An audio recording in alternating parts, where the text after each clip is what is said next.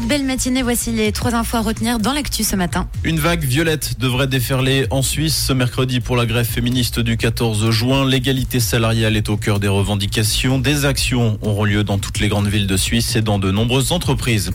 Un morceau central de la montagne s'est détaché hier au-dessus de la commune de Brienz. Des agriculteurs ont dû être évacués de la commune. L'évacuation du village qui peut prendre encore longtemps a néanmoins déclaré hier la commune suite aux chutes de pierre. Le FC Sion allège son sac pour la descente en Challenge League. Le club prévoit de réduire son budget de deux tiers. Sept joueurs sont actuellement en fin de contrat. Des réalisations pourraient intervenir également pour des joueurs sous contrat.